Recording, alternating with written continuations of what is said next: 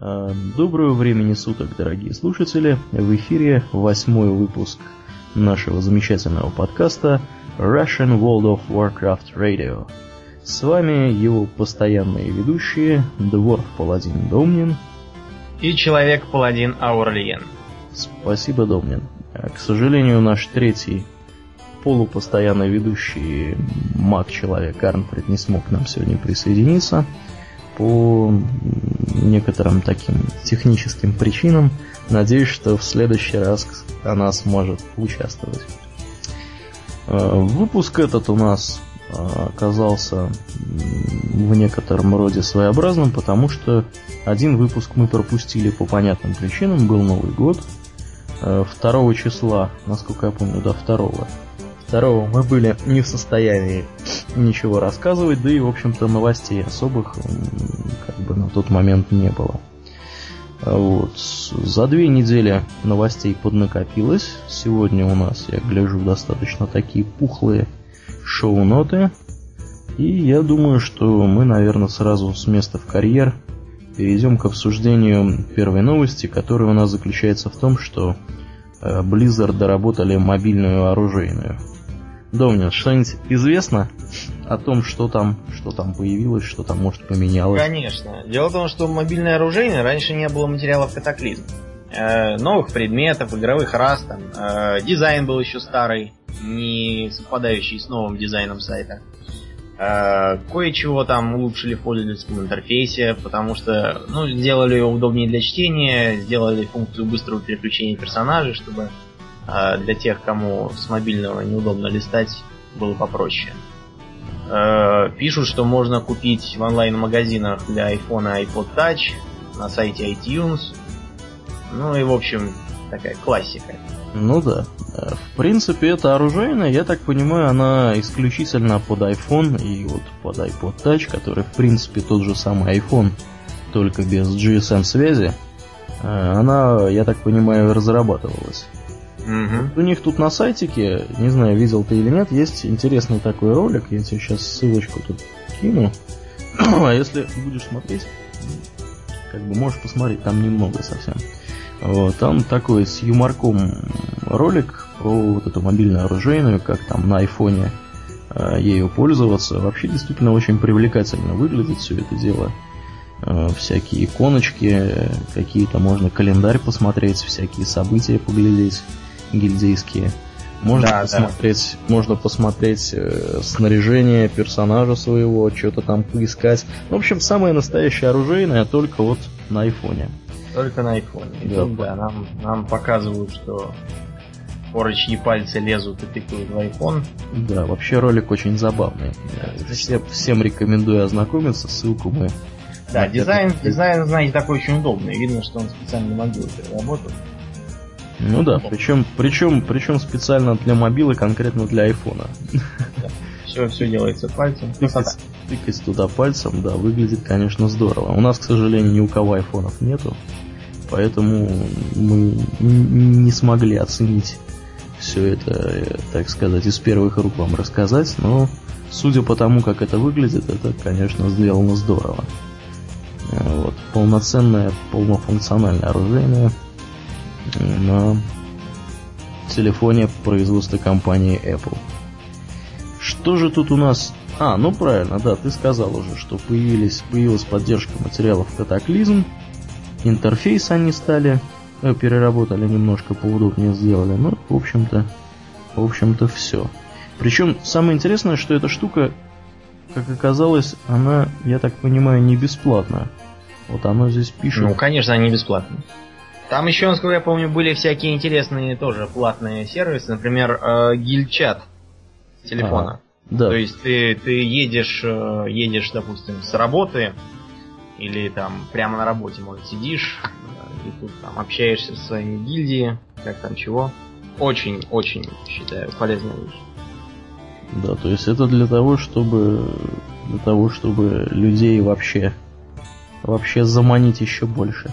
Но я вот здесь вот, кстати, параллельно попытался доступиться до App Store. Э, ну вот, что-то мне оно показало фигу. и не пожелала. Видимо, я не, не слишком православной для Apple а, платформы с Windows 7 пытаюсь заступиться. Вот. То есть, сколько стоит, не могу сказать. Хотел поглядеть, сколько это удовольствие стоит. Но я так понимаю, тоже там какие-то символические достаточно. Несколько евро, наверное, в месяц. У меня есть такое подозрение, все это удовольствие стоит. Ну, те, кто фанаты, и те, кто с айфоном, милости просят. Если кто-то вдруг захочет рассказать об, об этом опыте использования, э, пишите в комментариях, мы с удовольствием осветим эту тему более подробно.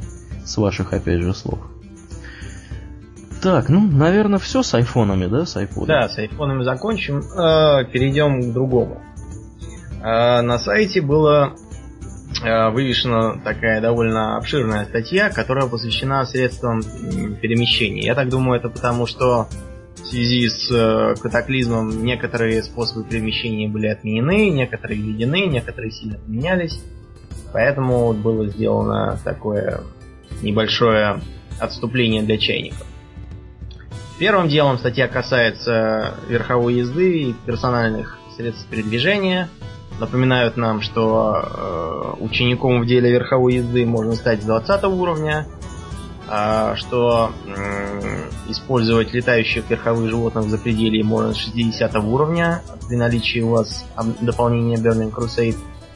Э, что мастером воздушных путей можно стать на том же 60 уровне при наличии катаклизма.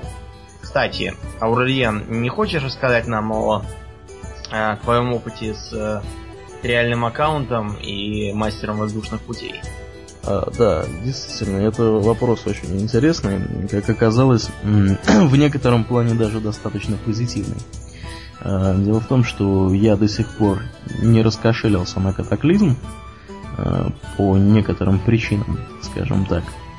Вот. И воспользовался 10-дневным триальным аккаунтом, э, который, собственно, позволяет все прелести катаклизма включить. Мы за эти 10 дней успели достаточно серьезно наших воргенов прокачать.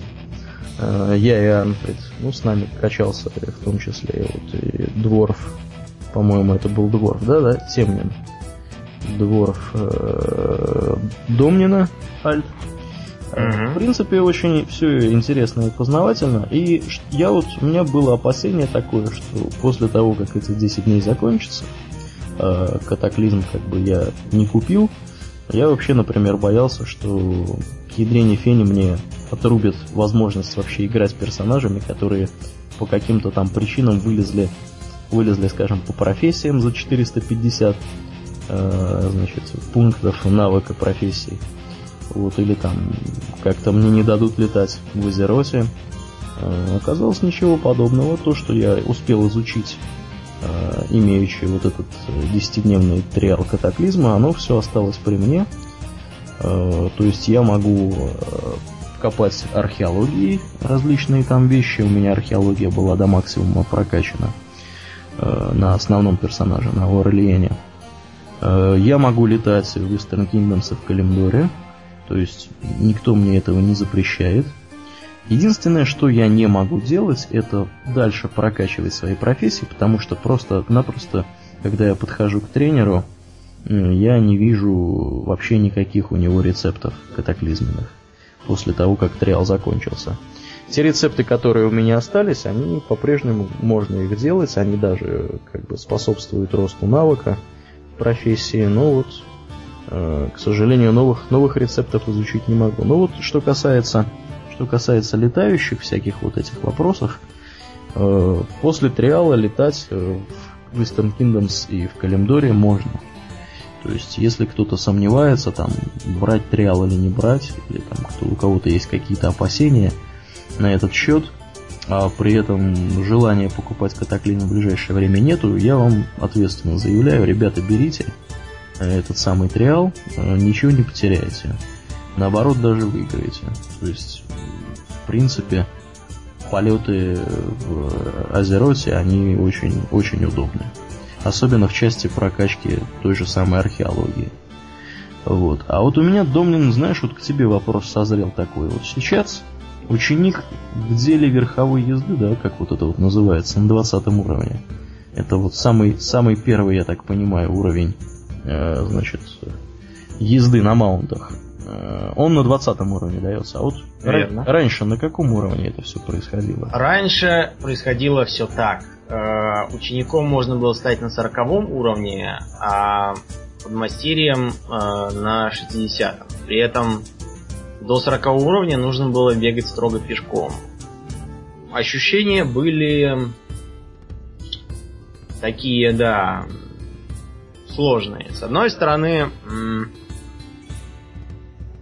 э, друиды и шаманы могли крутить всем фиги, потому что им выдавался, по-моему, на 10 уровней раньше э, способ бегать в превращенной форме. Конечно, не такой быстрый, но лучше, чем ничего.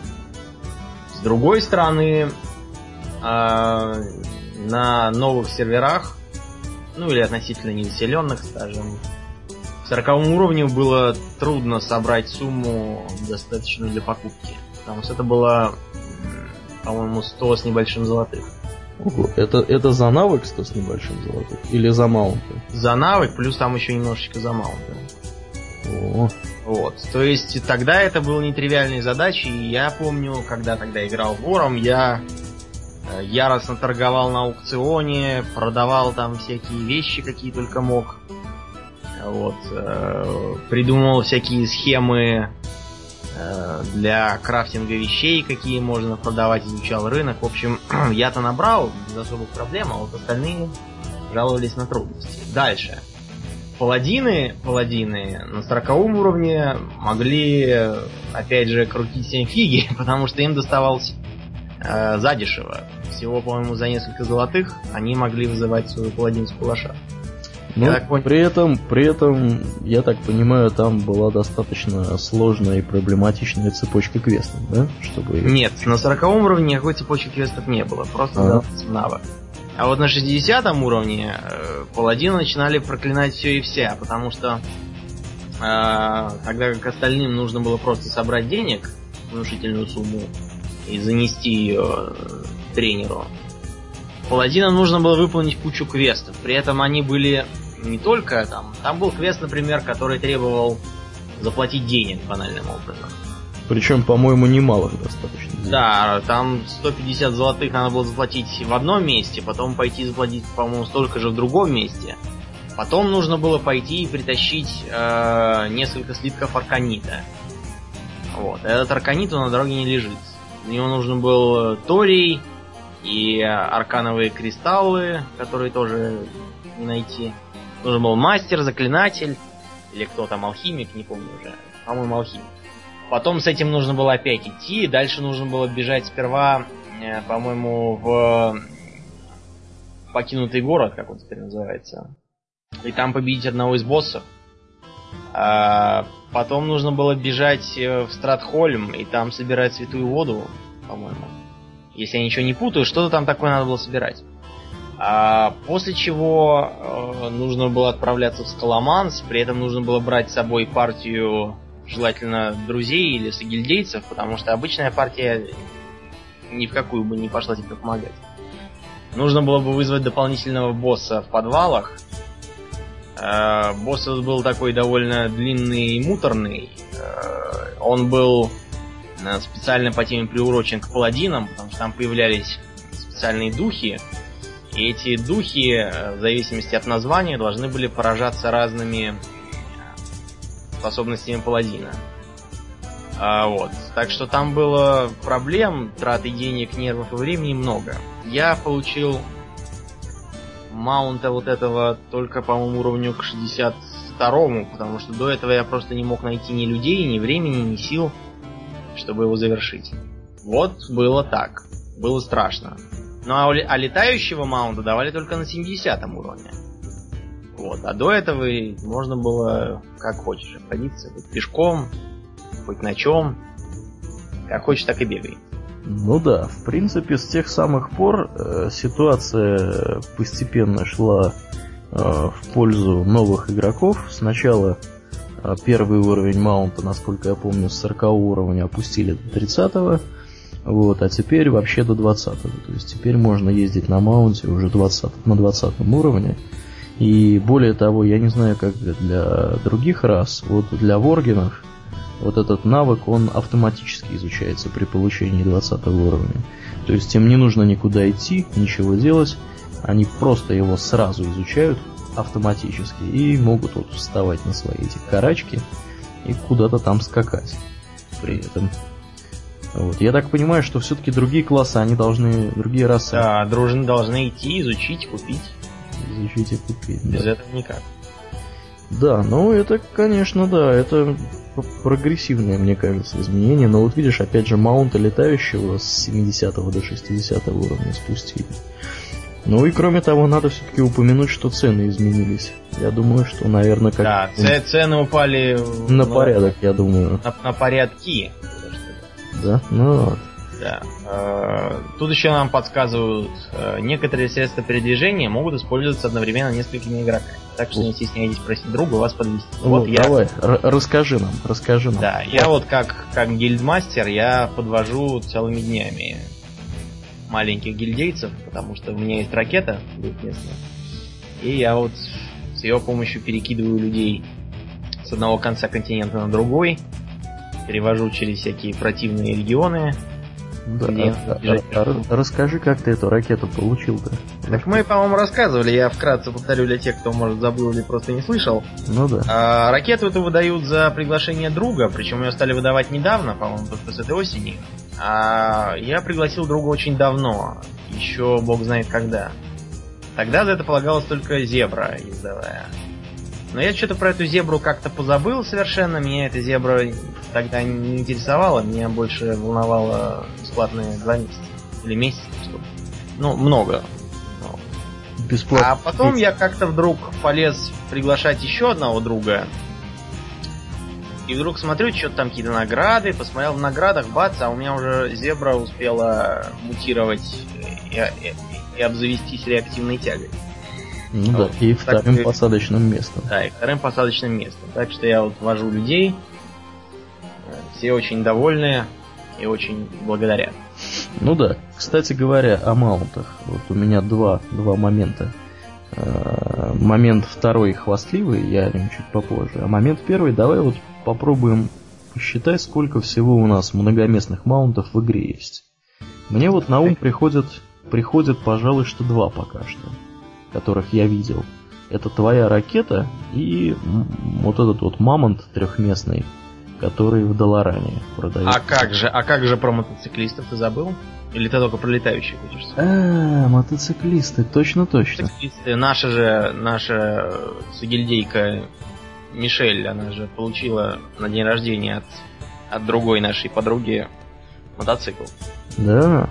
Да. Вот так новость, я не знал. Да, слушай, а в мотоцикл можно сажать второго, да, человека? Да, там коляска есть специально для этого. Вот. Я так припоминаю, что в принципе с выходом катаклизма еще же появилась вроде бы как возможность алхимикам. Да, вот, вот я хотел бы про это у кого-нибудь из наших спросить, может кто знает, потому что а, что-то такое мы слышали, что выпадает из какой-то там вазы. Археологической. Да, археологической вазы выпадает некий э, рецепт, который позволяет алхимикам себе нахимичить э, ездовое животное, двухместное. Причем, вот, причем, если я верно помню, это ездовое животное, оно как бы сам алхимик в него превращается. хотя я могу да, хотя я могу что-то путать. Не, ну это было бы логично, согласись. Алхимик выпивает, там что-нибудь и превращается. Ну да, да. В принципе, я так подозреваю, что будущее, оно вот за вот такого рода летающими многоместными маунтами, потому что сперва вот появились ездовые, я так понимаю, что мотоциклы появились раньше. Ты вот не помнишь, когда мотоциклы появились? Мотоциклы появились... Раньше, чем Маун, Мамонт. Эм, так, так, вот надо припомнить. Мотоциклы, по-моему, появились сразу же при... При... Или не сразу. В общем, это был какой-то, по-моему, падающий рецепт. Я, может, что-то путаю, я просто инженера высокоуровневого не имею. Вот, достаточно. Ну... Откуда-то он, по-моему, падал. По-моему, в Ульдуаре падал. Да, потому что в Ульдуаре они же тогда были как э, выдаваемые временные маунты, да? Для первого босса. А, ну да, да. Я думаю, там они где-то и падали. Ну да, скорее всего. Я вот точно не помню, с кого они падали, но, по-моему, в Ульдуаре. Но там, правда, вот еще... Там же два мотоцикла есть. Там есть механоход какой-то, да, по-моему? Да, это ордынский. А у нас вот такой. Да? Ага. У нас мехженерский чоппер. Мегенер чоппер. Видимо, связано опять с, с вечной конкуренцией между карлицким и гоблинским инженерным делом. Ну, Кстати, да. насчет гоблинов. Все видели, какие у гоблинов веселые мотоциклы? Да, мы видели сам. Нам очень понравились. Трехколесные. Более того, они вообще они классно сделаны. У них, во-первых, фары начинают гореть, когда они едут вперед. И, значит, э, и как бы сзади есть еще этот реактивный двигатель какой-то очень смешной. И фары какие-то, по-моему, сзади даже есть. Это на, надо, надо бы ночью посмотреть, как они катаются. Я... Ой, это, это, это просто вообще нечто. Нечто Ночью, наверное, будет очень эффектно. Да, ну по сравнению, конечно, с маунтом Воргенов, это ни в какое сравнение идет, это просто нечто невообразимое. Всем рекомендую посмотреть на это чудо. Это просто, просто нечто классное. Вот. Ну, я думаю, что ты согласишься со мной, что, видимо, в дальнейшем вот, число таких многоместных именно летающих маунтов, оно будет увеличиваться. Ну, конечно, будет, потому что а, это же как было? Давай вспомним нашу юность, когда только еще объявили, э, только еще объявили о начале работ над World of Warcraft. И тогда, для, когда были представлены все расы uh-huh. В ванильной игре, э, было оговорено, у кого какой маунт наземный, у кого какой маунт э, воздушный. И когда игра таки вышла, люди немного огорчались, что на воздушных маунтах полетать можно только на автопилоте. Вот, и потому одни, одним из, по-моему, ключевых лозунгов Burning Crusade было «даешь летающего маунта всем». Ну да, действительно давали летающего маунта действительно да, давали. всем. Ну, мы, мы будем, конечно, понимать, что э, летающего маунта вести было легко. Вот было трудно сделать так, чтобы игроки не летали туда, куда пока не надо. Вот. А не надо было много куда. Мы все знаем, сколько всего было добавлено и прирезано за все эти патчи и обновления. Вот теперь наконец-то Азерот приобрел более или менее окончательные очертания. Да, и пустили наконец-таки людей летать над Азеротом.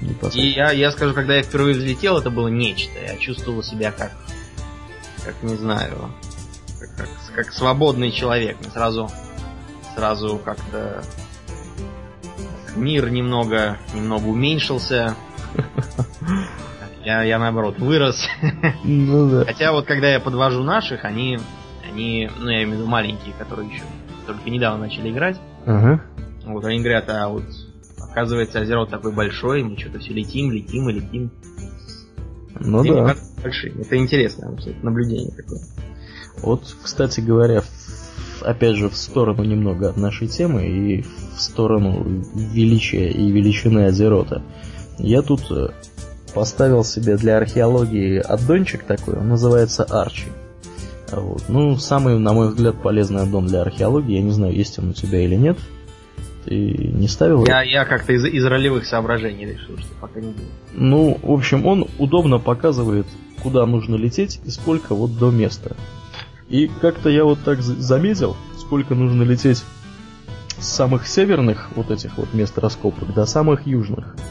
И на глаз примерно получается, что Азерот, вот, по крайней мере Eastern Kingdoms, оно что-то порядка 30 тысяч 30 тысяч ярдов э, вот, от севера до юга. Ну, вот это грубая достаточно оценка. Может быть, кто-то меня поправит. То есть, ну, 30 тысяч ярдов сколько у нас там нужно делить?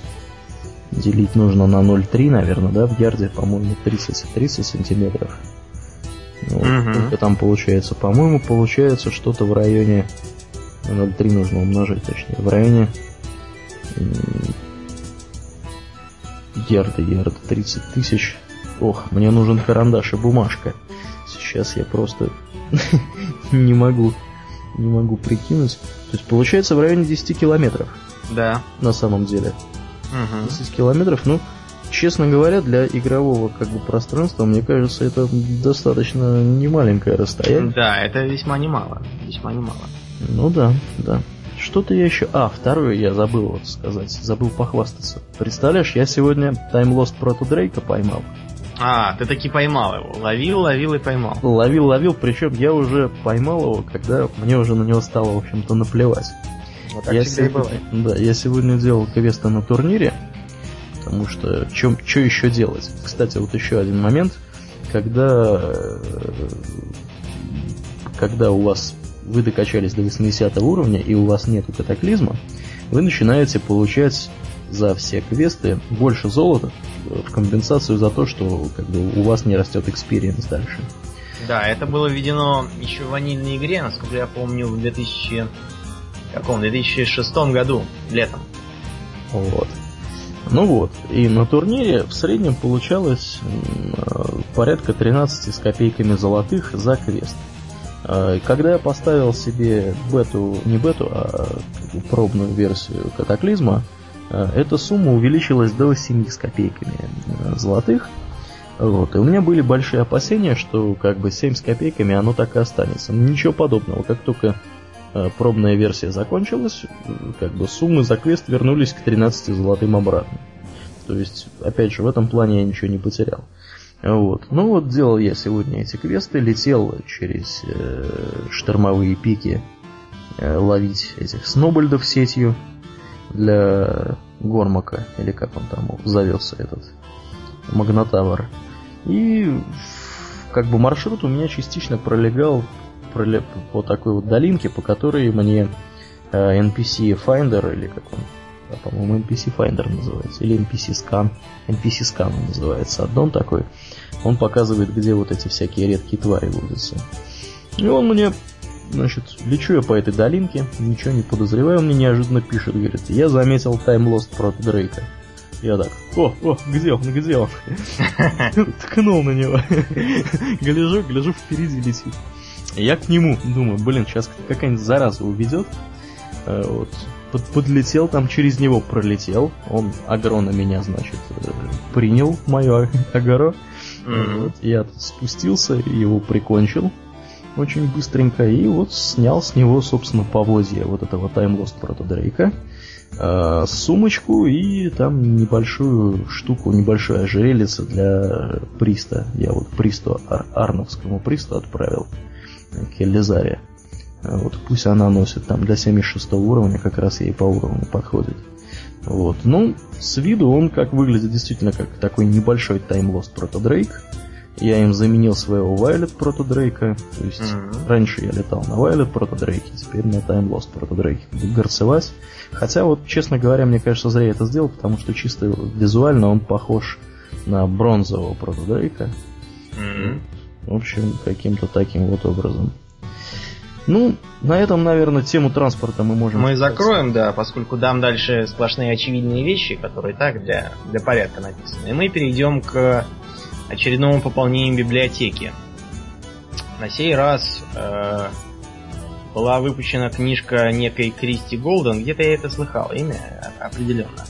Э, Раскол. Ты мог его слыхать, знаешь где? Он в этом, в Луадере висела рекламка этого А, рассказа. вот точно, точно, он был. И вот этой книжки Shattering, The Shattering, она, видимо, оттуда, оттуда и была. Да. И, в общем, она э, называется по-русски «Раскол. Прелюдия к катаклизму». И, а, насколько я понимаю, она э, ведет речь как раз о, о непосредственном, непосредственных причинах катаклизма, об исчезновении тралла и тому подобном. Кстати же, о тралле э, у нас э, ты хотел рассказать. Да, появился, материалы. появился на официальном сайте небольшой материал, э, который, в принципе, является некоторого рода началом целой серии вот таких материалов, в которых э, товарищи из Blizzard коротко рассматривают э, историю как бы, жизни от отдельных избранных э, ключевых персонажей вселенной World of Warcraft. В частности, вот они решили начать с Трала, э, продолжить потом Горошем, Андуином Рином, э, Магни Браунсбиердом, ну и, возможно, какими-то другими личностями. Вот. Тут достаточно популярной форме рассказывается для тех, кто такой трал. Ну, понятно, что информация, скорее всего, рассчитана на тех, кто никогда раньше с World of Warcraft и с Warcraft вообще не сталкивался, не встречался, истории не знает особо. И вот э, такие вот краткие пояснения о том, кто же все-таки такой вот трал. Э, рассказывается, что за всю свою жизнь он как бы побывал во многих качествах. Сперва он был рабом, а потом он вообще оказался гладиатором, э, шаманом он был, вождем клана Северного Волка и в конечном итоге стал лидером Орды.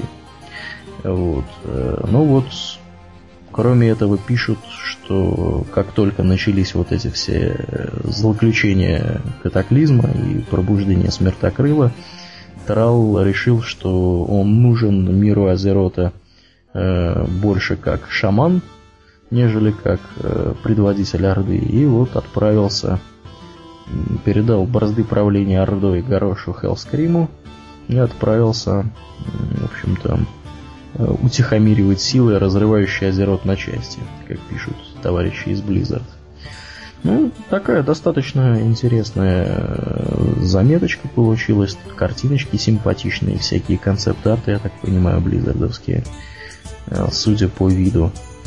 Я думаю, что всем тем, кто особо не знает, не знаком, не сильно знаком с историей вселенной World of Warcraft, я думаю, что им имеет смысл посмотреть, почитать, тем более, что ссылочку мы в своих шоу-нотах на это дело дадим.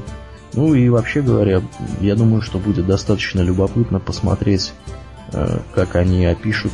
И мне вот, например, интересно, кто такой Андуин Рин, да, ну, я понятно, что я имею представление, кто это такой, но вот как его жизнь складывалась и так далее. Я понимаю, Домнин, что ты, наверное, знаешь ну, основные вехи всех этих жизней всех этих людей. Да, с э, Андуином Рином, кстати, я хотел э, упомянуть. Э, он же возмужал у нас резко с момента запуска катаклизма. Ну да. Раньше да. у него была общая моделька мальчика, теперь он стал такой подросток. С, вот. с угрюмым лицом таким. Да, подросток он такой уже уже весьма серьезный, потому что вступительные квесты Сумеречного Нагорья, они включают э, небольшую экскурсию с ним по городу, э, по докам, расследование деятельности шпионов Сумеречного Молота в городе, и под конец он э, спасает жизнь своему отцу королю, вовремя бросив на него руку защиты при покушении. Так что он возмужал недаром. Да, ну, я думаю, что это будет интересно почитать, когда они про него начнут рассказывать. Так, ну, я думаю, что нам, наверное, следует двигаться дальше. Про трал да. сказали. Дальше у нас... Некоторым изменением игровой механики. Да. Да. Дело все в чем. А, в игре в игре э, накопилась уже определенная критическая масса персонажей 85 уровня. И поэтому возникают разные мысли по поводу изменений класса. После наблюдений за игроками в полевых условиях, Blizzard выпустила небольшой такой манифестик. А, что касается PvE. Для PvE они считают, что с э, нанесением урона все в порядке. Э, но, по крайней мере, все в порядке до того, как не будут накоплены запасы данных статистики. Пока что все вроде ничего. А чернокнижников, демонологов, рыцарей смерти, которые уходят в лед, и, вероятно, охотников с талантами выживания могут порезать, потому что они наносят большой урон. А вот у жрецов тени, как они отвечают, явно недостача, в основном из-за слабости заклинаний и сушения разума. Исцеление, вот моя вотчина, в PvE аспекте работает в общих чертах именно так, как задумывалось. Единственное исключение составляют некоторые боссы в героических подземельях. Ну, я туда пока не ходил, я ходил в обычные, во все э, В целом, что я могу сказать как целитель паладин? Э, лечить трудно. Лечить трудно, это я могу сказать определенно. Маны не хватает. Э, приходится регулярно использовать всякие способы его исполнения, то есть осуждения. Э, приходится туговато без накопленного запаса склянок маны, которые все пропали. Э, приходится туговато с некоторыми танками, которые... Ну, вы знаете, как это бывает. Люди набирают необходимый рейтинг вещей э, ПВЕ снаряже... ПВП снаряжением или там каким-нибудь offspec ом. Да, потом пытаются прикинуться танками. Да. Об этом мы еще поговорим чуть позже. Сегодня. Да. Слушай, этом... вот извини, что я тебя да. перебью, а куда склянки делись? Ты вот сказал, что склянки делись. Склянок мало стало? А никуда. Вот мои, мои рунические зелья, какие были удобнее, они все куда-то пропали. Ну, как интересно. Ты, пропали и все. Ты их съел, наверное, просто. Никуда я их не съел. Я не мог. Я для начала не мог съесть э, склянки здоровья. Потому что я их, я их не ем вообще. Они у меня так валялись. Mm-hmm. А склянок маны у меня было 12 штук, и я их никуда съесть не, не мог вообще. То есть они у тебя просто что, исчезли из, из сумок? Да, исчезли и все. Я как-то даже не знаю куда. Но это, это мелочи. Дальше ПВП. А, ПВП работает теперь как надо, потому что увеличили общий запас здоровья. Напомню, что сейчас для, скажем, танка 85 уровня 150 тысяч жизней где-то так не редкость. А для паладина-целителя не редкость и 100 тысяч жизней вполне себе. Мощный урон по-прежнему имеет место, но он больше не определяет исход всего боя. Я так понимаю, что Blizzard хотят, э, чтобы PvP определялся не срочным ньюком, а тактическими уловками и планированием боя. Некоторые проблемы, правда, были с управлением толпой, прерыванием заклинаний и тому подобное, потому что они считают, что может быть слишком, слишком долго работают или слишком мощно, особенно те, что действуют на зону поражения. Э, священники достаточно уязвимы в ПВП, особенно в отношении лечения в движении. Им поэтому подкинули некоторые изменения в таланты и символы. Мы их увидим в следующем патче. Характеристики. Характеристики они пытаются сбалансировать. Например, они не хотят, чтобы разбойники специализации э, ликвидация, assassination, полностью исключали из своих характеристик шанс критического удара, а танки-друиды отказывались от рейтинга скорости. Вот это для меня, конечно, новизна. Что-то я, я не, не припоминаю, что танки-друиды когда-то интересовались рейтингом скорости. Ну вот теперь вот это, это очень странно выглядит по меньшей мере. Может быть имеется речь Э, имеется, имеется в виду то, что танки-друиды, они вообще говоря, примерно одинаковый набор талантов имеют с котами-друидами. Ну, а вот рейтинг скорости может быть для котов, как коты как бы для ДПС стали. Раньше просто, да, раньше было как, э, кожаные вещи для котов и медведей, они различались. Коты упирали на... На agility, наверное. Да, и agility. Ну, то есть, э, что значит на agility? Танку тоже важна agility поскольку для него это увертость. Но мы, мы отвлекаемся. А, искусность от мастере. А, игроки некоторых специализаций уделяют ей недостаточно внимания. Например, разбойники специализации, специализации бой. А, там планируется усилить положительные эффекты, чтобы сделать ее более, более привлекательной. А в других кажется, а, что вероятно, надо как-то поменять саму способность. Для паладинов ветки воздаяния длань света это очень здорово, но она наносит недостаточно урона. И поэтому они пойдут по другому пути. Делают искусность в специализации воздаяния вообще. Чтобы увеличить процент урона от силы света и от вердикта хромовки. А также от некоторых других способностей. Ну и по разным там мелочам. Э, урон от отдельных ударов у воинов со специализацией в оружии э, еще кажется слишком сильным в ПВП. Э, такие полезные эффекты, как подавление боли и дубовая кожа у друидов больше нельзя будет рассеять. Дикие грибы будут усилены. Вот я, кстати, эти самые грибы только видел раз. Когда с нами был э, друид, он вечно этими грибами травил в рамкахете талвиров. А что это за грибы такие? А это вроде таких радиоуправляемых мин. Да? Угу. Выращивается несколько грибов, их врагу не видно, они бум взрываются. Там разные виды, они такие интересные. Интересно. Да, да. Что касается контроля магов, э, планируется снизить длительность кольца льда и кольца мороза. Это, я так думаю, э, из-за из ПВП. А, специализацию бой хотят э, популяризировать как рассчитанную на использование быстрого оружия в левой руке. Э, шаманов ветки совершенствования Enhancement э, пытаются убедить, что оружие заклинателя не для них, видимо, чтобы снизить конкуренцию. Ну а еще поработают над мобильностью рыцарей смерти в ПВП. Вот так. Ну да, э, я со своей стороны хочу сказать, что вот эти вот, вот эта информация по поводу предстоящих изменений классов, она появилась аж 28 декабря прошлого года на официальном сайте. И как бы за нее отвечает э, Грег э, Ghost Street, который является руководителем системных разработчиков World of Warcraft. Э, в принципе, эти слова оказались не пустым звуком, и вот 6 января на нашем любимом сайте Noob Club появились, появилась информация по поводу того, какие изменения сейчас э, на тестовых рилмах э, имеет патч, актуальный патч 4.06. Я напомню, что сейчас, по-моему, 4.03 у нас а, а, патч как бы основной для Вова. Э, вот, э, да, 4.03. Вот там вот уже на тестовых рилмах 4.06. Если коротко, если коротко, что изменилось? Ну вот из, из PvP-шных моментов здесь пишут, что нельзя больше на арене использовать Bloodlust, героизм, искажение времени и древнюю истерию. Ну вот что такое искажение времени и древняя истерия для меня некоторая загадка. Но я так подозреваю, что это что-то что с магами связанное.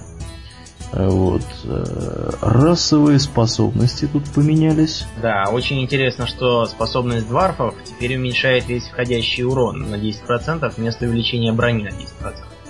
А еще добавили визуальный эффект. Раньше э, игрок просто как-то темнел, чернел, а теперь он будет немного вспухать в размерах. Вот так. Интересно. А да. вот здесь пишут еще, что вот э, способность э, людей, которые на двухминутном кулдауне, э, я так подозреваю, что речь идет каждый за себя, вот об вот этой способности. Every man for himself, расовая способность. Она в катаклизме была, как бы кулдаун на нее был увеличен до трех минут, но они вот сейчас решили, видимо, отказаться от этой практики и вернуть двухминутный кулдаун. Слушай, а что за способность у гномов а, это как раз вот об этой способности идет речь, да, которые... Подожди, а какой способности? Полторы минуты. Полторы Нет, у, гном, у гномов другая способность, они выворачиваются из всяких там опутывающих корней и тому подобного. А, точно, точно. А это у, у Кар. Ну, это мы, мы опять сталкиваемся с э, проблемой перевода слова dwarf и gnome. Вот. А, просто, точно, так сказать, точно. да, нам, нам просто притит бездарный перевод слова dwarf как двар. Такого слова в русском языке нет, есть слово карлик. Если угодно было переводить, переводили бы так. Но имеем то, что имеем. Так что извините за путаницу. Да, ну здесь в принципе список такой достаточно длинный. Давай, может быть, что-то такое выберем, что нам наиболее ну, интересно. Ну давайте про паладинов. Так как мы оба паладины, мы осветим себя сами.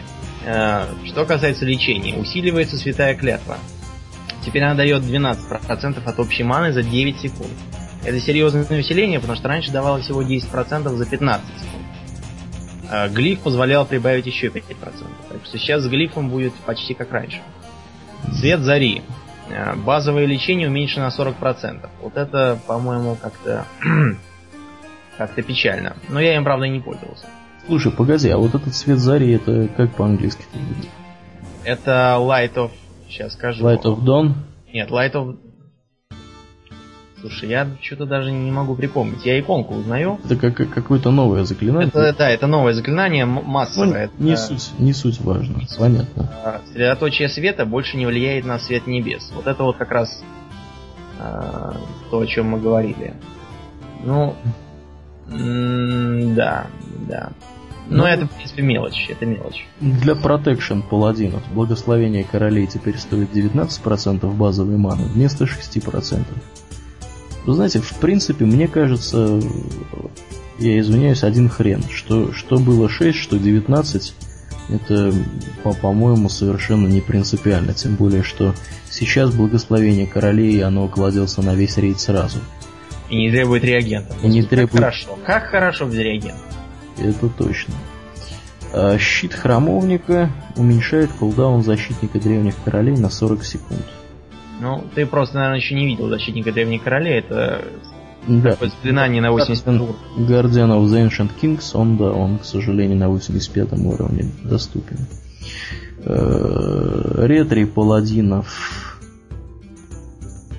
апнули немножко, как я вижу. Ну, как, как мы, как, как я только что говорил, им поделали длань света. Ну да, да. Да, что тут у нас еще? Ну, тут вот я где-то видел, где-то я видел э, прямо то ли у друидов, то ли у кого-то, э, что практически все способности на одинаковую величину уменьшили. По-моему, это было для друидов. Вот. Ну, короче, такие чисто, чисто э, какие-то небольшие изменения, чисто косметического характера, мне кажется, происходят. Хотя, может быть, они и не косметического. Я вот смотрю на рыцарей смерти например, э, удар в сердце, да, в специализации кровь, он наносит 120% э, урона оружия вместо 100. Ну, ну да, да, посильнее. Да, интересно, конечно, будет на это посмотреть. Ссылку мы на это дело дадим обязательно в шоу-нотах. Те, кому интересно, я думаю, найдут здесь много для себя нового. Э, так, собственно, наверное, на этом мы будем будем завершать. В принципе, понятно, что вот эти цифры, они не окончательные. И вполне возможно, что 4.06 мы вообще не увидим на настоящих рабочих серверах. Какая-нибудь, может быть, будет версия совершенно другая. Вот, поэтому, ну, просто, просто можно оценить, в каком направлении движется Blizzard – для того, чтобы баланс немножечко поднастроить. Так, что у нас еще-то осталось, Домнин? О, у нас осталась замечательная тема, которая называется словарь сленга. Да, давай освети ее ты. Ох, это, это, конечно, классно. Ну, я думаю, что большую часть нашей аудитории составляют люди, которые, собственно, играли и играют на русских серверах – Хотя вот судя по той карте распределения наших слушателей, которые мы имеем на Арподе, так и не скажешь с первого взгляда, у нас Европа покрыта достаточно плотненько. И даже в Штатах кто-то нас слушает, в Соединенных. А, значит, о чем здесь идет речь? А, товарищи с клуба, неутомимые наши э, друзья, придумали словарь сленга для тех, кто совершенно не в зуб ногой и не понимает э, с фраз там вот как здесь приводится, например, go, ку, go, в ки, в ги. Интересно, да, вот что это такое, непонятно. Ну, в общем, суть в чем заключается? Суть заключается в том, что поскольку изначально э, большая часть игроков как бы таких вот матерых, они играли на европейских серверах, и сленг у них, собственно, был э, европейский, а по большей части, я думаю, это был какой-то британский такой вот язык смс которым мы, собственно, сейчас пользуемся как активные игроки европейских серверов вместе с тобой. Ну, там, mm-hmm. например, Сия, да, там, например, mm-hmm. тремя буквами написать. Вот. Я думаю, что вот большая часть таких вот каких-то сокращений англицизмов, она э, сохранилась и в, в общем-то, в русском сленге. И если ты вот сейчас тут поглядишь, взад-вперед поездишь... Вот я уже езжу. Процентов 90, если не больше, вот всех вот этих слов сленговых, они являются заимствованиями из каких-то сокращений английских. Вот. Э, имба, например, тут, да, вот я вижу. Ну, еди- единственное, я извиняюсь, здесь есть слово задрот, да, которое, которое к английскому отношению имеет практически, к английскому языку практически никакого отношения не имеет. Квест, колдаун. Ну, вообще, конечно, заимствования такие достаточно прямые, хотя... Прямые и совершенно ненужные. Прямые, не ты считаешь ненужные? Ну, мне, мне, например, непонятно, э, для чего нужно вместо одного длинного русского слова впихивать другое такое же, как английское. Ну, а английский, обрати внимание, не такие уж и длинные, они достаточно тут короткие. Ну, например, вот, ладно, что тебя вот из этих слов, которые ты увидел, больше всего веселит? Есть какой-то вот какие-то слова, которые тебе кажутся вообще очень забавными? Не знаю, не знаю. Забавно мне не кажется ничего. Мне кажется довольно глупым и, и, и неуклюжим. И это, это, потому что я являюсь яростным сторонником чистоты языка и от, от ненужных слов. Я считаю, что заимствовать англицизмы надо тогда, когда нет прямого аналога. То есть слово лузер, оно не имеет аналога в русском языке. Это не неудачник. Лузер это лузер. Вот. Ну, а, принципе... а вот такие, которые имеют, это глупость и невежество.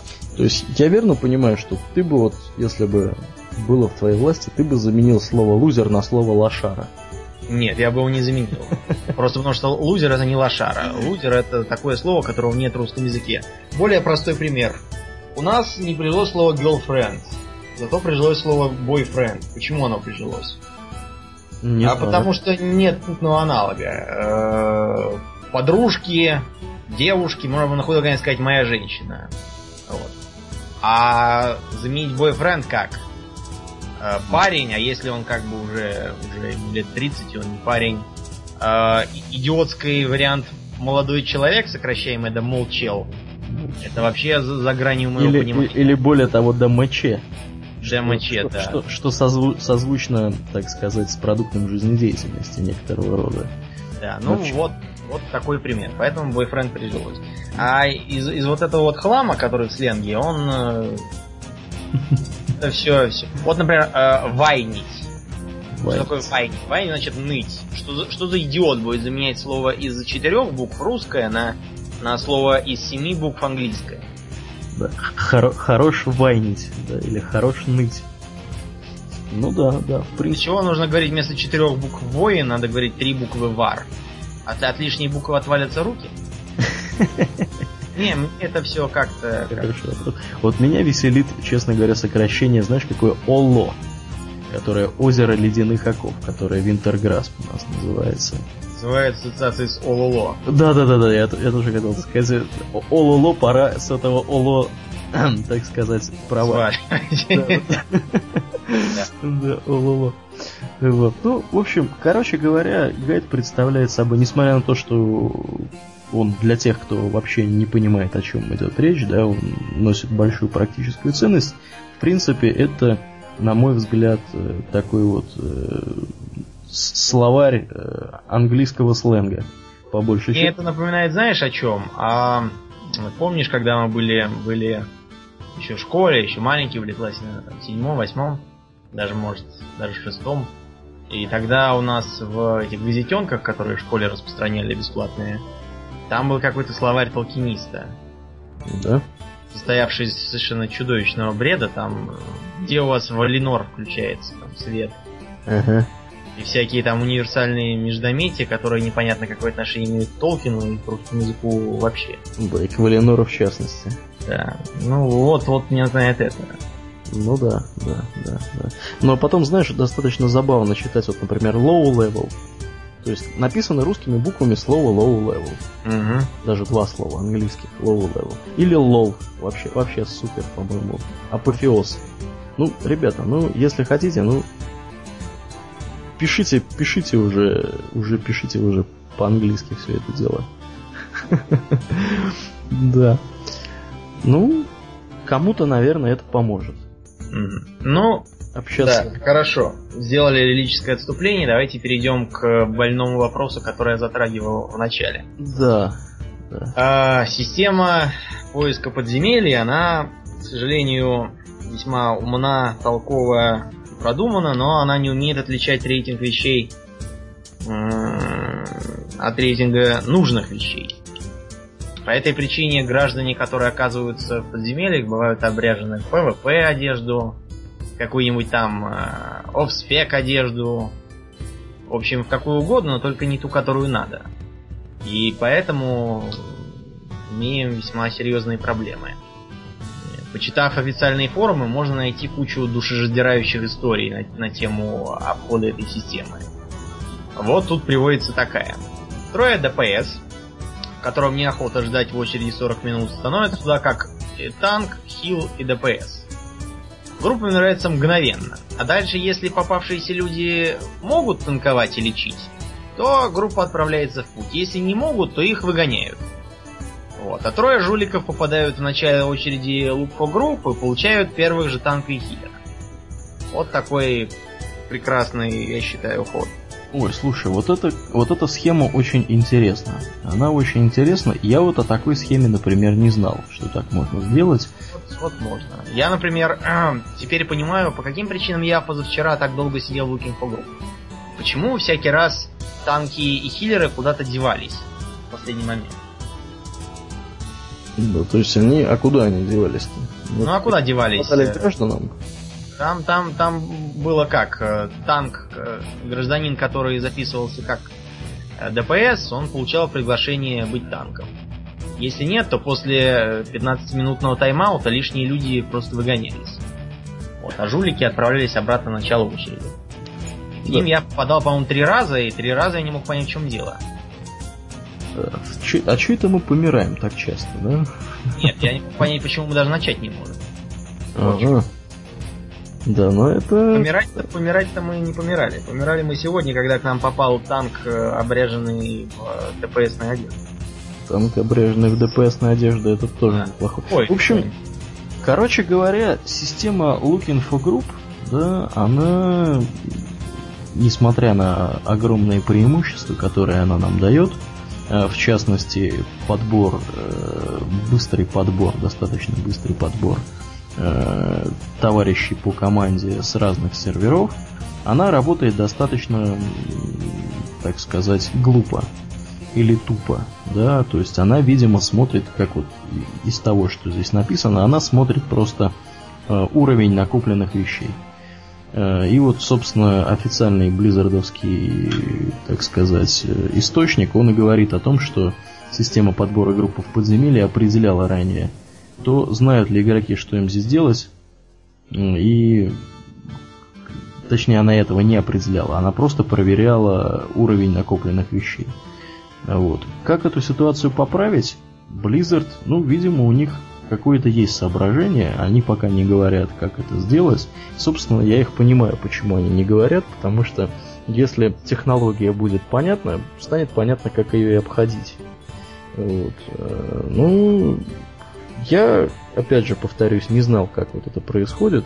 Для меня была загадка, почему иногда мы попадали в группы с достаточно хорошими ДПСерами, которые без всяких глупых вопросов там делали все четко, и мы очень быстро проходили героики.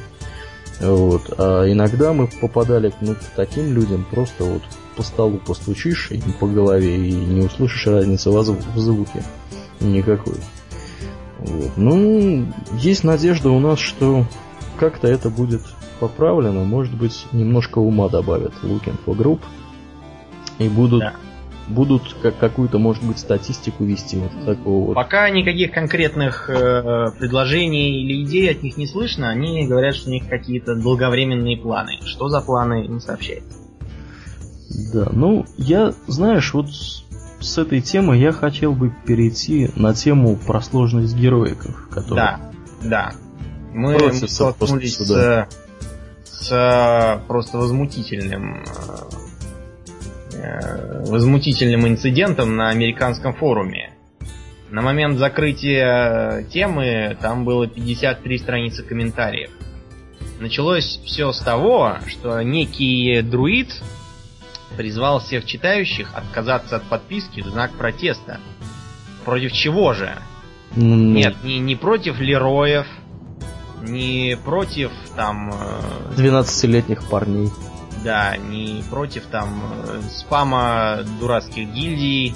Да, или, гол, или спама голдселлеров. Да, голдселлеров, господи. Так против, против чего же он решил бороться? А против сложности героических пяти пяти человековых человековых инстансов, да. Слушай, ну расскажи подробнее. Да, дело все в том, что гражданину показалось, что там все, все, все как-то трудно и как-то сложно, и вообще, вообще там, там что-то бьют его, надо что-то делать, а не просто ходить. Разоряется что-то он, да, на ремонте? Да, на ремонте, и ничего у него не выходит. Вот. А, на это, в общем, явились а, явились граждане, оставившие блюпост. А, в кратком переводе все это звучит так. В конце гнева короля Лича сложилась ситуация, что героики пробегались как-то там Невероятно быстро. Как, как, как, как через булочную за хлебом. Ну да.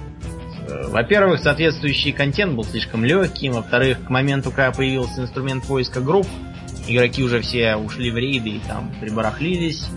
А значки-то все еще выдавали, правильно? Поэтому они туда ходили.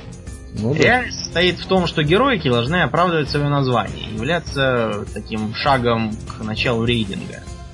Их сделали более сложными относительно начала аддона, чем это было в тот самый период Короля Лича. Ну и вот, разработчики говорят, что нам нравится то, что получилось. Мы хотим, чтобы вы думали и пробовали новые подходы. Ну да. Я могу сказать следующее. Я э, пока еще в геройке не ходил, но то, что уже в обычных даже подземельях э, требуется применять всякие хитрости, крауд-контрол, Э, ловушки. Кстати, так хорошо, что так хорошо, что охотникам добавили эту самую метательную установку в ловушку. Красота. Они теперь могут ловушки ставить на расстоянии. Да, им теперь не надо никуда ходить, они могут метатель на расстоянии ставить замораживающие ловушки, а э, когда танк тянет, все, кто надо, все на них наступят и замерзнут. Это очень удобно. Но... Вот это очень удобно. Маги превращают врагов в баранов и вмораживают в лед. Вот. Разбойники бьют их по голове дубинкой. Опять же, дубинки э, сильно расширили по репертуару. Раньше же было можно бить только э, гуманоидов, теперь можно бить чуть ли не всех подряд. О, то есть, иными то... словами, иными словами, как бы крауд-контроль теперь должен, по идее, рулить. Да, да, да. И он, он действительно рулит, без него трудно. Весьма трудно, потому что монстры стали как сказать, у них появились всякие, всякие вредные способности, они постоянно кого-то глушат или превращают в барана, или куда-нибудь там изгоняют, или замедляют, или еще что-нибудь. В общем, с ними стало гораздо труднее и неприятнее. В общем, они делают ровно все то же самое, что должны делать мы. То есть они, да. грубо говоря, пытаются контролить группу. Пытаются И тут, да, контроль или законтролят тебя, называется так. Да, да, как наша любимая песня. В общем, э, мы с тобой, Аурельян, поддерживаем разработчиков, ну, да. желаем этому друиду записаться в Канаду лесорубом и больше не нервировать людей своими глупыми постами. Ну да, он, конечно, смущает публику. Ну вот, что касается сложности, у меня вот такая ремарочка появилась на тему сложности. Я, когда в свое время играл э, в Гнев Короля Лича, да, вышел аддон, я качался до 80 уровня. Э, первым делом я попал, как ни странно, в Halls of, в Halls of Lightning я попал, но не в простой, а в героический. То есть на 80 уровне я сразу пошел в героический Halls of Lightning. И совершенно спокойно, без всяких как бы геморроев и проблем, я его, в общем-то, завершил. Э, сейчас я так понимаю, что такого безобразия не должно происходить, и, в общем-то, поначалу действительно нужно идти э, в простой инстанс, да, в обыкновенный, а уже только после этого в героический. Ты вот, Домнин, скажи мне, ты сейчас по простым или по героическим инстансам? Простые. У меня на героический не хватает, по-моему, пяти пунктиков в рейтинге вещей. О, как интересно. То есть теперь в героический пускают только... Нет, никого, абы кого не пускают. То есть, а сколько ж нужно набрать этого рейтинга? 300 с гаком там, с небольшим, по-моему, 328 или 329. Мне не хватает немножечко. Немножко. То есть это как бы средний получается, да, рейтинг, видимо, я так понимаю? Да, да, да. То есть мне там надо какие-нибудь еще новые трусы надеть. Синие. синие да, трусы. синие трусы и пойти уже туда без проблем. Слушай, а вот скажи мне такой момент. Э, у тебя сами вот эти вещи, они сейчас какого цвета в основном? Зеленые, синие? Сине-зеленые. Я просто прибрахлился в этих, в, в героиках, в смысле не в героиках, а в подземельях у меня синий, синий, э, этот, синий э, реликт, синие э, тринкеты, синие кольца, синие сапоги, синие штаны, синие перчатки, синюю каску я сисковал сам, синие наплечники я тоже сисковал сам, а остальное у меня зелененькое. Кстати, такую же каску я тебе сегодня пошлю. О, давай, да, не откажусь. Но она, наверное, для какого-нибудь высокого уровня. Ну да, там до 83 тебе пригодится самому, чтобы мог спокойно. Да, а вот э, скажи мне такую вещь. Сколько сейчас времени в среднем у тебя уходит на простой инстанс? То есть вы сколько сидите? Час, полтора? Нет, ну смотри, начнем с того, что инстансы стали э, подлиннее в плане... В плане как? Они стали такими более сложными и поэтапными. То есть там не просто бежим э, с, с гиканьем вперед всех, там, рубая в капусту, делая остановки на боссах. А вот. Теперь, скажем, возьмем Грим Battle. Грим Battle проходится так. Вы выходите, пробегаете вперед, освобождаете от лап сумеречного культа дракона. Дальше вы, значит, садитесь на драконах и делаете такой штурмовой пролет, стараясь как можно сильнее ослабить э, впереди стоящих э, монстров. То есть обстреливаете их там как можете огнем. Угу. А это выдается, кстати, и квест специальный. Угу. Так вы делаете такой круговой облет, пока драконы у вас не кончатся, после чего идете побивать ослабленных монстров. Э, после побиения монстров убиваете босса, а, с босса вы идете дальше э, по, по переходам, э, достигаете третьего босса, э, с ним будет, в смысле второго босса, там с ним будет потруднее, потому что он ходячий, и его можно случайно потянуть. Там надо аккуратно так зачищать, отбегая назад, когда он подходит. Иначе будет трудно. Потом проходите к третьему, с третьим там будет немного трудно, потому что хотя сам по себе слабый, он вызывает дракона, начинает на нем летать, потом его надо с него сбивать. Вот. И потом уже коротенький переход к последнему боссу. Бой с ним, все. Ну, есть, ну, сколько, сколько времени это, это берет? Мы уложились, ну, наверное, за час, потому что же это надо все делать не, не в раз. А аккуратный крауд-контроль. Ну да, да. Планирование. Теперь... Пить, пить надо много, пить придется много. Вот. Э, выручает тут э, новый рецепт на кофе, который восстанавливает 96 э, тысяч маны. Ого!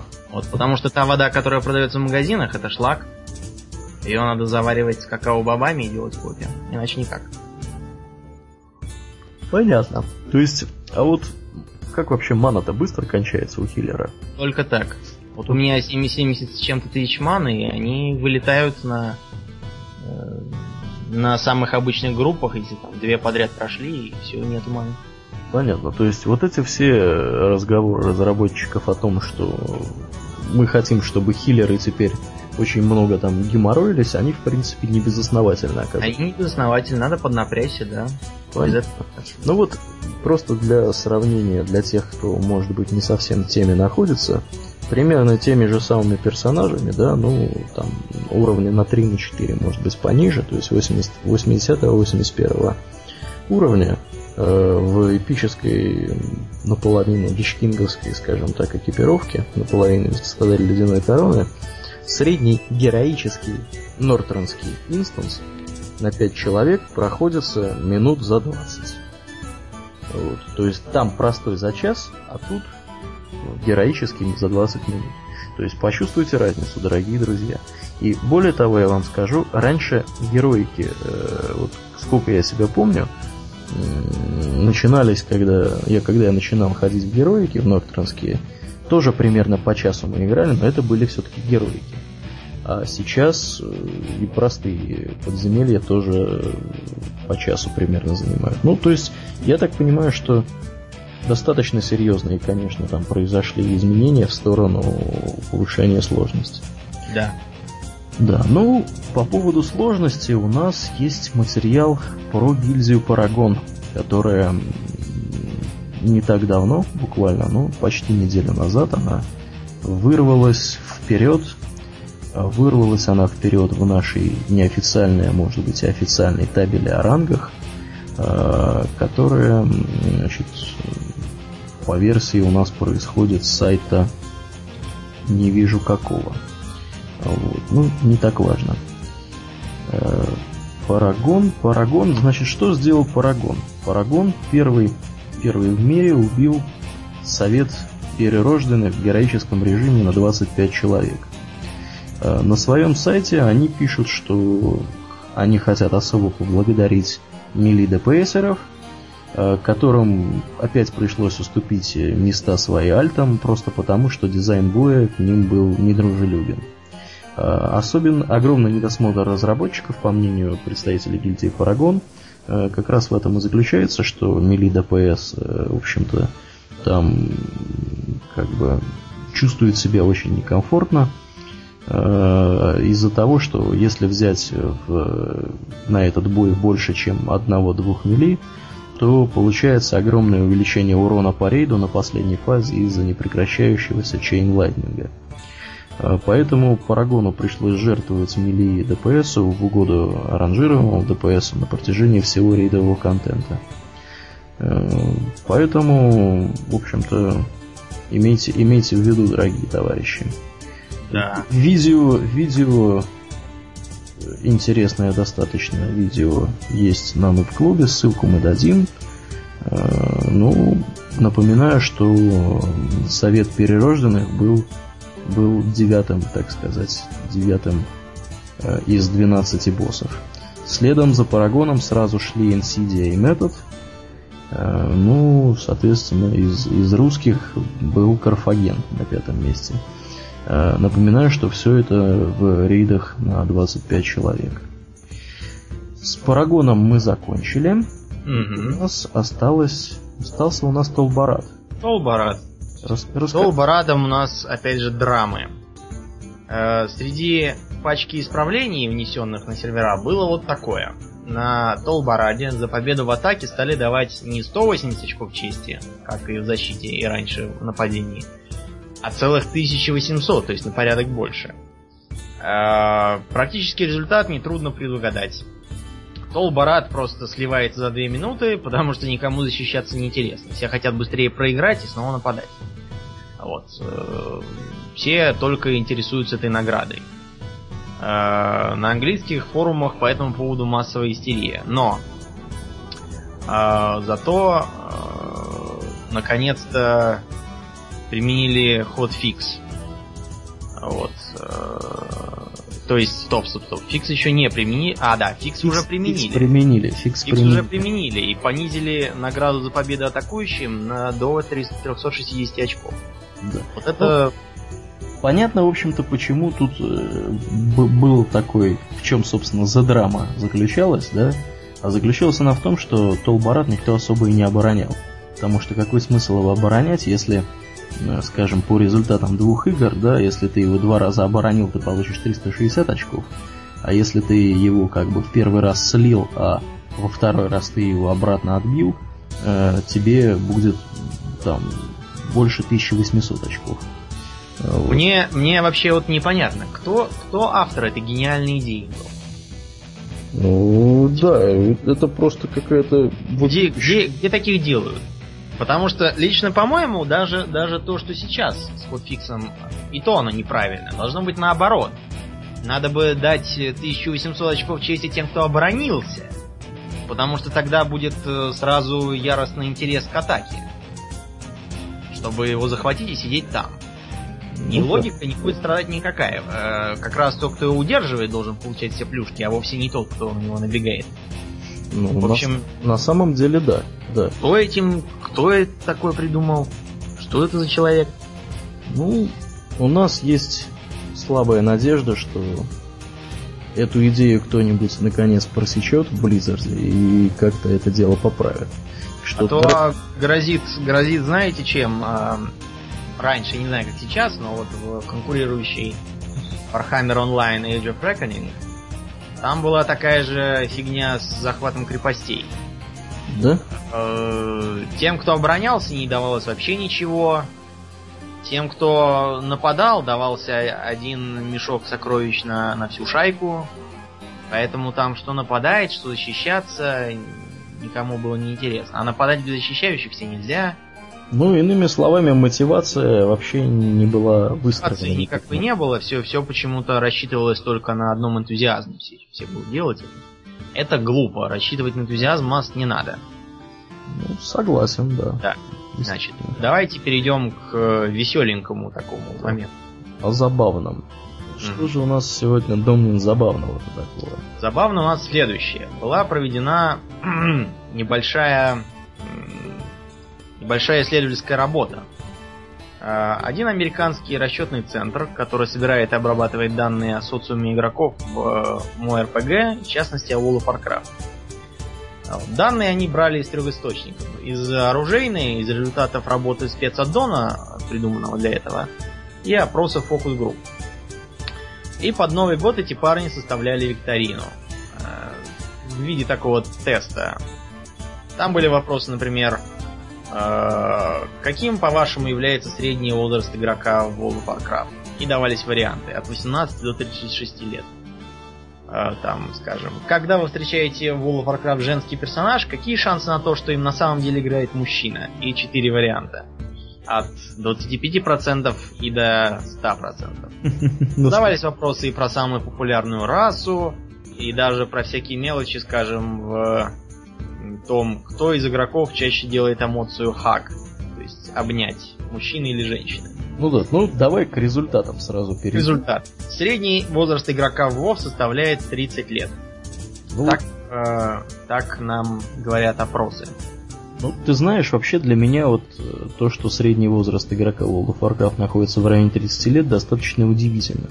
Потому что иногда заходишь в игру и вот смотришь по сторонам, такое ощущение, что одна школота тебя 12-летняя окружает.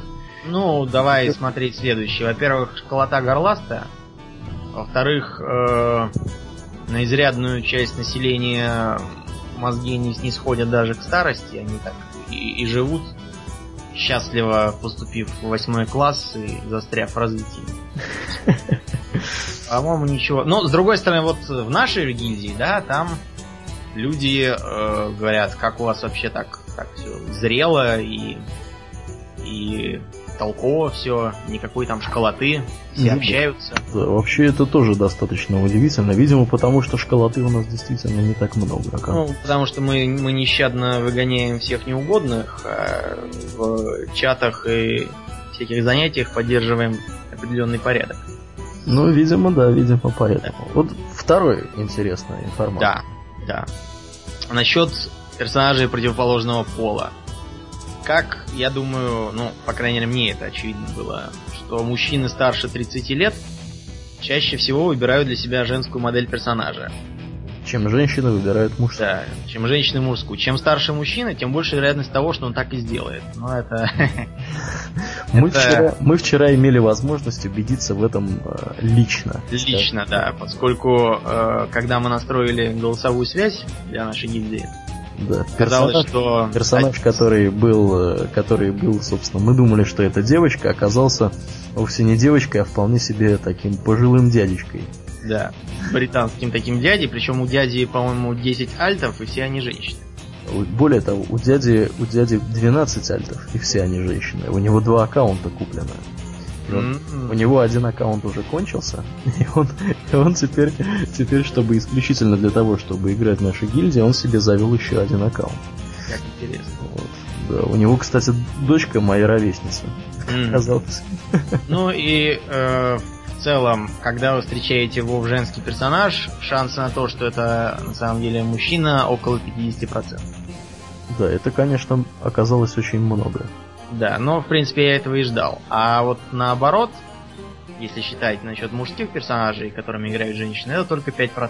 И мы с тобой знаем только одну такую женщину, которая играет строго мужскими персонажами. Э, мы ее знаем? А как же, наша подруга из Санкт-Петербурга. Ага. Кстати, пользуясь случаем, передаем ей привет. Она передаем, да, привет Ольге Савры из Санкт-Петербурга. Да, хотя она нас, конечно, не слушает, я так подозреваю, но тем да. не менее, привет тебе. Да. Так, Самая если... популярная раса это, конечно же, люди. эльфы популярны, но люди еще популярны. Я так думаю, это ввиду того, что э, World of Warcraft он такой достаточно с достаточно гип гипертрофированной мультяшной графикой, поэтому люди кажутся, ну, кажутся, кажутся, да, наиболее привычными и понятными. Ну, Все-таки ходить с ушами, как, как у зайца, не все готовы. Вот. Так, кстати ну, и... говоря, я так подозреваю, что к следующему выпуску нас затерроризируют фанаты Night Elfов, которые будут говорить о том, что Домнин беспричинно оскорбляет уши. Да, да, да. Ну, я, я никаким образом не оскорбляю. Более того, у меня первые, первые персонажи все были сплошными эльфами. Это просто потом, когда мне внезапно по результатам просмотра э, художественного фильма «Властелин колец» одна хорошая подруга заявила, что я очень похож на гнома Гимли, я вечно всем недоволен, любитель выпить и закусить, и все время чего-то там ворчу, вот она. Я как-то решил, что надо интересоваться и гномами тоже. Гномы мне понравились, вот я стал не играть. Ну, дворфы имеется в виду, да? Да, имеется в виду такие горные, бородатые, как Гимли. Да. А вот. Насчет эмоций, да, и достижений. Достижения, тут все понятно. Молодняк склонен достигаться в области ПВП и ПВЕ, а вот, а игроки постарше и более социальные, поэтому они интересуются созиданием. Э, они больше внимания уделяют праздникам, Праздник... а еще больше профессиям. Ну вот, кстати, исходя из этого, как ни странно, видимо, меня относят к категории игроков постарше. Потому что да. у меня все-таки Violet Proto Drake имел место быть, mm-hmm. который дается за все игровые вот эти вот э, праздники. И в профессиях у меня тоже достаточно много достижений было. С эмоциями тоже все очевидно, это женщины. В два раза чаще, чем мужчины обнимают. Я вот, например, ни разу в жизни не обнимал вообще никого. Да, я вообще не знал, что такое есть. Нет, такое есть у нас. Я просто это постоянно видел вокруг, но я никого не обнимал. Вот. Э, такой смешной был вопрос. Э, какой из приведенных факторов сильнее всего связан с количеством смертельных падений персонажей? И, конечно же, побеждает участие в поле боя низина Арати. Видимо, где все скачут с пригорка, на котором стоит лесопилка. Ну да, да. Вот. Жадность по количеству щелчков на «мне это нужно» да. оказалось, пол никакого влияния не оказывает. Зато оказывает влияние культура. Китайские игроки жмут нужно в два раза чаще, чем в США. А, ты знаешь, кстати, Домнин, тут информация у меня появилась от Арнфрид, который сидит рядом и передает всем привет. А, она говорит, что по поводу эмоций хак есть ачивмент, который называется Make Love Not а, вот, а, он у меня есть. Значит, я все-таки один раз, один раз я его делал. Да, да, да, он есть. Требуется обнять свежеубитого врага. Трупик, трупик ордынца нужно обнять, причем, я так помню, мы это на Варсон Галче делали. Да, да. Да. Причем до того, как он успеет э, возродиться на класс. Это надо, надо, надо все делать быстро через макрос. Да, да, да, да. Какие два класса чаще всего выбирают мужчины? Рыцари смерти и разбойников. Да, вот а женщины предпочитают чернокнижников и охотников. Это я могу подтвердить э, на своем примере, потому что вот у меня до сих пор живет на аккаунте чернокнижница, созданная специально для одной подружки. Да, ну... Я так понял, потому что... Ну, подружка выбирала, выбирала персонажа по, по, по платьицу, в которую она обряжена, поэтому... Поэтому... Попал сюда чер, чернокнижник. Хотя я, я пытался объяснить, что это платьице, оно проживет 5 минут, но это было, был глаз вопиющего в пустыне. А вот интересный момент насчет целительских классов. Якобы утверждается, что женщины предпочитают играть целителями. Оказывается, ничего подобного. Мужчины просто чаще играют за танков и рукопашников, а женщины более склонны быть э, стрелками. Вот. А насчет целительства никакой половой разницы не наблюдается нигде, кроме Тайваня. Там, ввиду, я так понял, конфуцианской культуры, женщины проводят э, в два раза больше времени, чем мужчины. Вот это, кстати, интересно. На Тайване такое есть? Женщины действительно два раза больше хилят? Ну, а в материковом Китае ничего подобного нет, потому что там коммунизм, и все должны делать одинаково. Да, это забавно достаточно. Ну вот, кстати, касательно того, что женщины более склонны быть рейнджер ДПС, у нас Арнфрид является подтверждением угу. этого соображения, потому что у нее первый персонаж как раз рейнджер ДПС. И она, и она действительно женщина. она действительно женщина, которая играет Рейнджер ДПС. Вы уже слышали, так что... Да, вы... думаю, что вопросов на эту тему не возникнет. Ну, вообще, действительно, вот эти вот э, результаты викторины достаточно интересные. И они вот для себя новые я узнал точно в процессе этой викторины. Так, одна небольшая информация небольшой piece of information, так сказать, перед тем, как мы перейдем к темам пользователей. А, заключается этот piece of information в том, что у службы европейской службы русскоязычной поддержки Blizzard Europe появился официальный твиттер-аккаунт, ссылочку на него мы дадим в шоу-нотах. А, в этом твиттер-аккаунте можно следить за какими-то какими-то, значит, э, новостями технического обслуживания, проблемами с сервисом, текущими событиями и за текущими событиями World of Warcraft. Э, в принципе, я открыл, здесь твитов не так много, а фолловеров уже 250 человек. Если у вас есть друзья Твиттера, вы интересуетесь World of Warcraft, я думаю, что вам имеет смысл подписаться и на техподдержку тоже. Тем более, что количество глюгов и багов, к сожалению, сейчас Э, такое достаточно, достаточно серьезное. Так, тронем, наверное, тема слушателей. Угу. Тема слушателей. Что тут у нас есть? А, пишет нам пользователь Медган. Я так думаю, что... Э, надеюсь, что я правильно произнес его ник.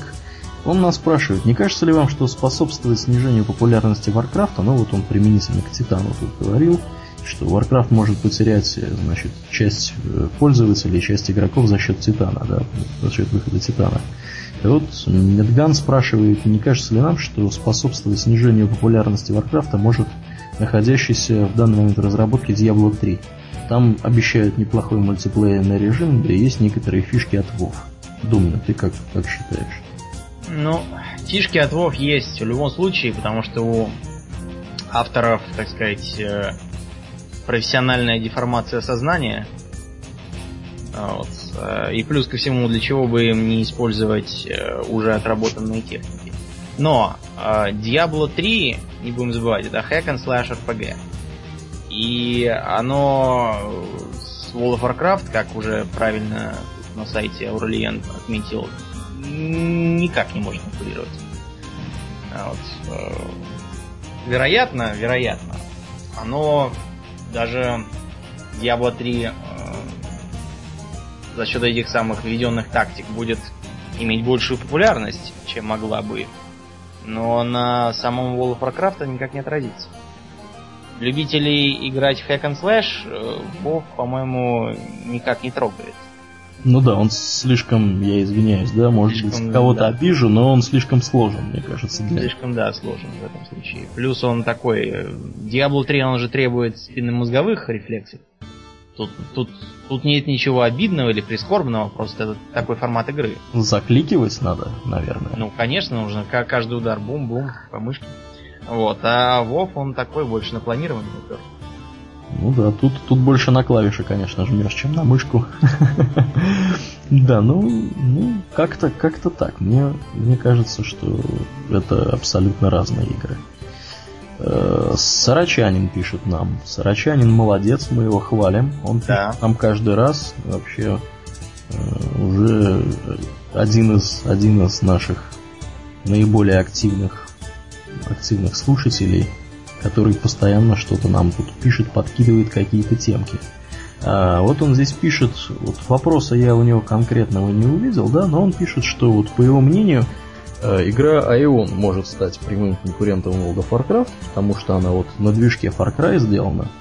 А во-вторых, мир не похож на WoW, и в-третьих, э, значит, есть какие-то нововведения, которых нет в World of Warcraft. А, и достаточно много набрано подписчиков по мнению того же Сарачанина, за два года более 4 миллионов подписчиков. Домнин, ты вот про Ион что-то знаешь вообще?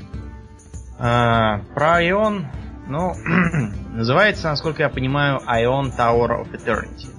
Является таким гибридом между World of Warcraft и Lineage 2. А, многими изданиями она была названа лучшей среди нововышедших э, RPG. Ну, как сказать. Похоже, да. Все персонажи разделены на два лагеря, бьются друг с другом и с каким-то там злом. Э, внешне они различаются. Ну, я имею в виду внешне вообще. Классы выглядят по-разному и тому подобное. Но внутри одинаковые. Мир симметричен, задания как родные братья. Э, четыре стартовых класса. На десятом уровне приходится принимать э, решение о том, какую сторону его развивать, то есть фактически их получается 8. А вот, а не 4. Э, в принципе, выглядит таким родным. Вот, например, карты э, для этих, для э, для всяких городов и зон. Они прямо один в один срисованы в том же стиле. Внешне игра весьма и весьма красива текстуры такие четкие, стиль просматривается. Может, конечно, немного такое цветастое и какое-то, извините, метросексуальное немножечко. Вот, но в целом интересно. Э, ремесла есть, задания такие, есть сюжетные и, простенькие. Э, в общем, интересно, но пока мы Пока, такого... пока мы не собираемся с Вову переходить на Ион. Да, просто потому что мы не понимаем, зачем это Да, и просто потому, что мы не корейцы, скажем так. Хотя я думаю, что у нас и не корейцы играют. Но я вот, знаешь, посмотрел на список классов, да, список, э, список профессий. Вот здесь, например, есть перечень профессий, да, я Википедию смотрю сейчас. Портняжное дело, кузнечное дело, оружейное дело, ювелирное ремесло, алхимия, кулинарное дело, и четыре вида собирательств. Да, и какие-то энергокинезы, ферокинезы. Думаю, ну вот. Слушай, ну где-то я это видел. Тебе не кажется? Да, что... да. Единственное, тут, конечно, всякие мелочи в духе э, там есть элемент удачи в профессии. Потому что можно случайно получить э, не, не то, что ты делал, а немножечко, немножечко улучшенный такой вариант. В общем, лично... Кстати говоря, лично... насчет, насчет элемента удачи в Вове тоже такое есть. В частности, вот э, Джевел Крафтеры, да, они, а, да, да, они, они, они, во-первых, когда камни ограняют, могут получить с некоторой вероятностью более крутой камень, э, который дает не плюс 6 характеристикам, например, а плюс 7. Вот, я вот просто то, что на ум первое пришло. И те же самые джевелкрафтеры могут делать предметы с случайными энчантами. Понятно, что разные энчанты, они как бы кому-то кому более предпочтительно, кому-то менее предпочтительно. То есть, в принципе, элемент такого какого-то рандома здесь тоже есть. Ну, в Айон также есть аукцион, похожий, только немного более ограниченный. Вот. Ну, как сказать, лично, лично нам из нашего погреба видно одно. Это специально адаптированный для азиатского рынка World of Warcraft. World of Warcraft. Так же, как, скажем, э, Властелин колец онлайн, это специально адаптированный для фанатов э, книги и фильма э, вариант World of Warcraft. Ну да, да, да. Причем что... вот обрати, обрати внимание, что ее сделали те самые NCSoft, которые, во-первых, сидят в Корее, а во-вторых, делают линейку.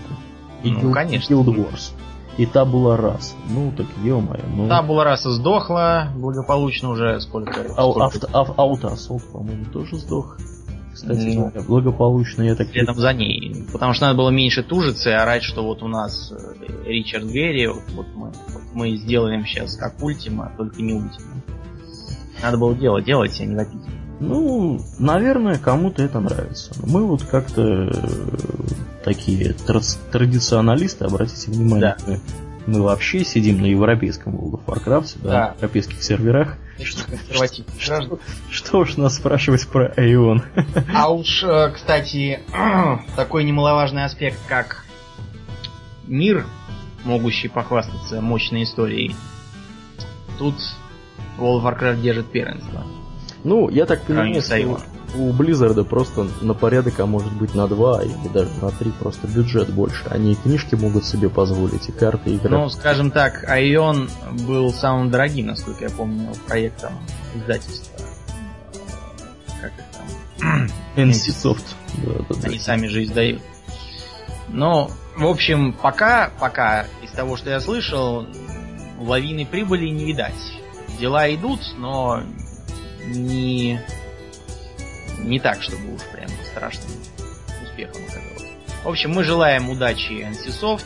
С их Айоном, да, да мы... С Айоном, но мы... Верим, что это достойная игра, но, к сожалению, да. нам, нам она пока не очень интересна.